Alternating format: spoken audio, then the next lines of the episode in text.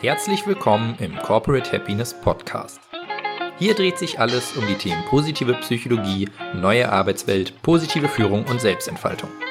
Wir wünschen dir einzigartiges Wachstum und viel Spaß mit der heutigen Folge. Hier ist eine Aufgabe für dich. Nimm dir einmal irgendeinen Traum, den du schon lange hast, schließe für eine halbe Minute die Augen und stell dir vor, wie du diesen Traum erreichst.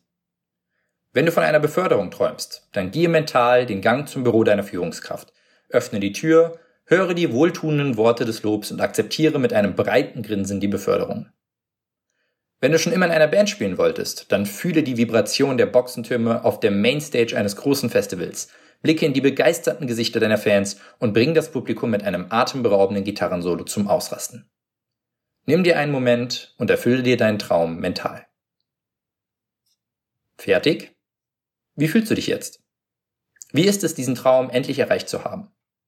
Wie fühlt es sich an, auf dem Zenit deines Erfolgs zu sein? Ich vermute mal ziemlich gut. Vielleicht verspürst du dieses wohlig warme Gefühl um deine Brust und einen Hauch von Stolz. Ich muss dir etwas gestehen. Mit dieser einfachen Übung habe ich dir gerade keinen Gefallen getan.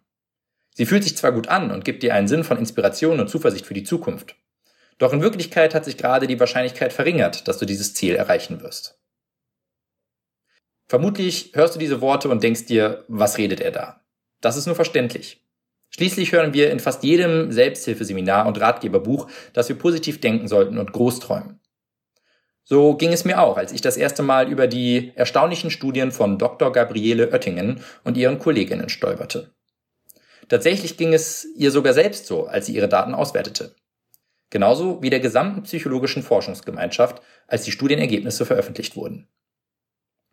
Dr. Oettingen führte eine Reihe von Studien zum Einfluss positiven Denkens auf unsere Zielerreichung durch.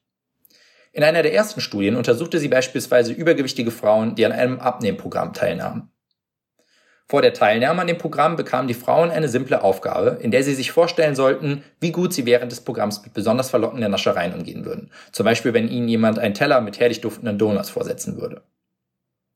Eine Gruppe an Frauen sollte nun zuversichtlich über die Zukunft fantasieren und sich vorstellen, wie sie der Versuchung aufgrund ihrer hohen Motivation problemlos widerstehen würden. Die andere Gruppe an Frauen wurde hingegen dazu angehalten, sich vorzustellen, dass die Donuts sie unglaublich anziehen würden und sie eine wirklich schwere Zeit damit hätten, ihrem Appetit nicht nachzugeben. Als Dr. Oettingen nach einem Jahr die Daten auswertete, konnte sie ihren Augen nicht trauen. Die Frauen, die zu Beginn vermutet hatten, größere Probleme im Umgang mit den Versuchungen des Alltags haben zu werden, hatten nach dem Jahr circa 11 Kilogramm mehr abgenommen.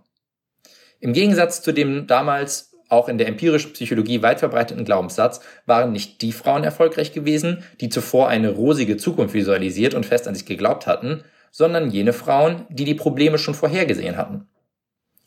Als kompetente Wissenschaftlerin verstand Dr. Oetting, dass eine einzige Studie noch nichts beweist und Ergebnisse solcher Experimente von vielen Faktoren beeinflusst werden können. Also wiederholte sie die Studie in einem anderen Kontext. Wieder das gleiche Ergebnis. Und wieder. Und wieder. Je positiver Hochschulabsolventinnen ihren Berufseinstieg visualisierten, desto weniger Bewerbung verschickten sie in den folgenden zwei Jahren raus, desto weniger Jobangebote erhielten sie und desto weniger Geld verdienten sie zwei Jahre später. Je positiver Studierende sich ihre Note in der anstehenden Prüfung ausmalten, desto schlechter schnitten sie ab. Je positiver Personen darüber fantasierten, mit einer Person zusammenzukommen, in der sie in diese verknallt waren, desto weniger wahrscheinlich war es, dass sie tatsächlich irgendwann mit dieser Person zusammenkommen würden. Doch konnte es wirklich sein, dass sich PsychologInnen wie Selbsthilferatgeber über Jahrzehnte getäuscht hatten? Nun, beim genauen Hinschauen fiel Dr. Oetting auf, dass es verschiedene Arten des positiven Denkens gibt, die das Schicksal der Versuchsteilnehmenden in ihren Studien auf unterschiedliche Arten beeinflusst hatten. Die erste Art des positiven Denkens baut auf vergangenen Erfahrungen und Erfolgen auf. Ich weiß, dass ich letztes Jahr schon einmal bis zum Sommer 5 Kilogramm abgenommen habe. Deshalb bin ich zuversichtlich, es dieses Jahr wieder schaffen zu können. Diese Art des positiven Denkens hat etwas mit Selbstwirksamkeit zu tun und ist unserer Zielerreichung durchaus zuträglich. Wenn wir bereits die Erfahrung gemacht haben, dass wir mit Herausforderungen umgehen können, dann werden wir weniger schnell entmutigt, wenn die Dinge einmal nicht so laufen wie geplant. Wir wissen, dass wir schon so manche ähnliche Hindernisse überwunden haben, deshalb sind wir zuversichtlich und werden aktiv. Diese Form des positiven Denkens hat also eine aktivierende Wirkung. Sie gibt uns Energie und Tatendrang und führt letztendlich dazu, dass wir mehr erreichen. Während die gerade beschriebene Zuversicht auf vergangenen Erfahrungen und Erfolgen basierte, zeichnete sich das positive Denken in Dr. Oettings Studien vielmehr durch eine positive Fantasie über die Zukunft ohne wirkliche Anhaltspunkte und Referenzerlebnisse aus. Die ProbandInnen hatten ihre Zuversicht über ein mögliches Date mit ihrem Schwarm oder dem Berufseinstieg im nächsten Jahr nicht auf ihre bisherigen Erfahrungen mit solchen Situationen gesetzt. Vielmehr visualisierten sie eine Wunschvorstellung in ihrem Kopf und gaben sich dieser Fantasie voll hin. Das Resultat? Je vollständiger sie sich dieser Vorstellung hingeben konnten, desto realer und desto besser fühlten sich diese Fantasien auch an. Und wie sich in Dr. Oettings Studien zeigte, war genau das das Problem. Unserem Gehirn fällt es tatsächlich schwer zu unterscheiden zwischen Situationen, die wir tatsächlich erleben und Situationen, die wir lebhaft vor unserem inneren Auge visualisieren. Jenen Personen, denen es besonders gut gelang, sich den Gipfel des Erfolgs vorzustellen, tricksten ihr Gehirn damit aus. Sie suggerierten sich, dass sie ihr Ziel tatsächlich schon erreicht hätten.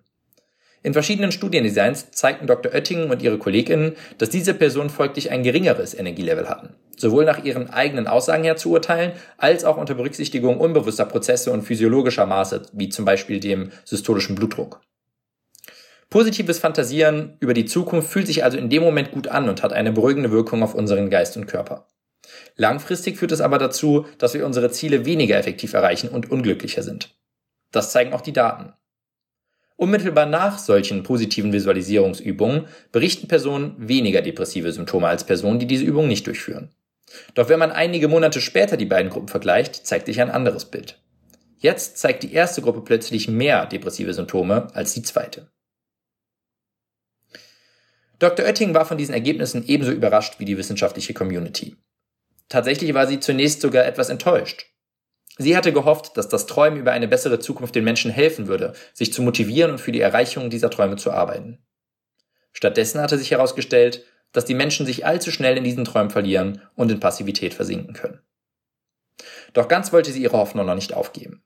Tatsächlich wusste sie aus ihrer vorherigen Forschung, dass Träume und positives Denken durchaus einen positiven Nutzen haben können.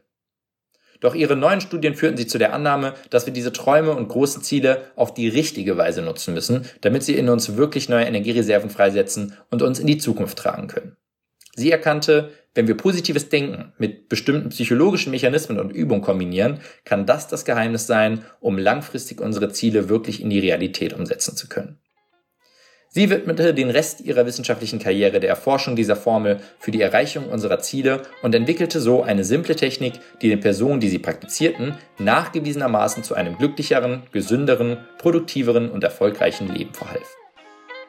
Wie du diese einfache Technik täglich in deinem Leben anwenden kannst, warum dafür schon zwei bis drei Minuten am Tag reichen und wie deine Träume dich energetisieren können, anstatt dir deine Energie zu rauben, das erfährst du in der nächsten Podcast-Folge. Vielen Dank, dass du dir unsere heutige Folge des Corporate Happiness Podcasts angehört hast. Wir hoffen, dass sie dir gefallen hat. Lass uns doch gerne eine Bewertung auf iTunes da. Folge uns auf dem Podcast-Kanal deiner Wahl oder schau gerne auf unserer Website vorbei. corporate-happiness.de Hier findest du auch unseren Blog mit spannenden Beiträgen rund um die positive Psychologie und die neue Arbeitswelt. Und du kannst dich dort auch in unseren Newsletter eintragen, um immer auf dem Laufenden zu bleiben. Wir wünschen dir noch eine schöne Woche und freuen uns, dich bei unserer nächsten Folge begrüßen zu dürfen. Dein Team von Corporate Happiness.